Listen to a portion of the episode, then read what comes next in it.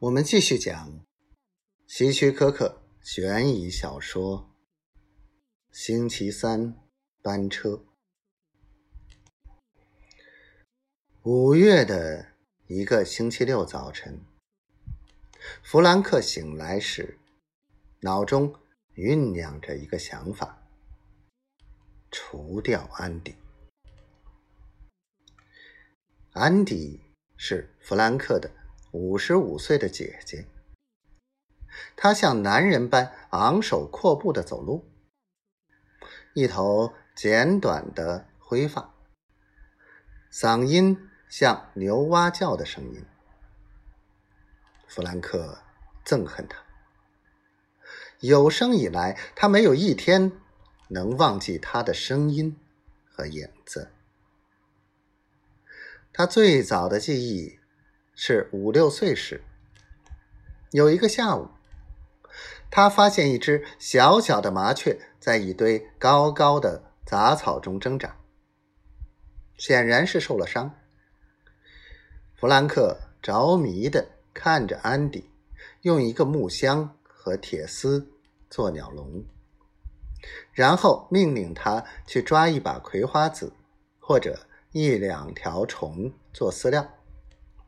一个锡制的浅盘盛水。现在，安迪把麻雀送进笼子，关紧笼门后说：“你好好照料我们的小鸟，也许我们可以治好它。”弗兰克细致的照顾小鸟。一个星期左右，受伤的鸟儿似乎痊愈，并且开始在笼里鸣叫、跳跃。有一天，安迪说：“我们来看看小鸟是不是能飞。”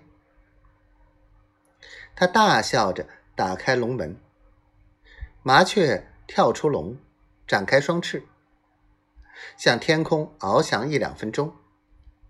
然后突然摇摆一下，鼓动双翼，落到地面。弗兰克好容易才明白过来，为什么鸟飞不动。原来安迪在麻雀的一只脚上系了一条长长的线。他大笑着把鸟儿拉回来，就好像钓一条鱼一样，放回笼子。安迪不理会弗兰克的抗议和乞求，日复一日的重复着那套折磨，让麻雀尝一会儿自由，然后无情的拉回笼子。终于，有一天早晨，当弗兰克去喂水和饲料的时候，发现麻雀挣脱系住的绳子，获得自由时，他竟轻松快乐的哭了起来。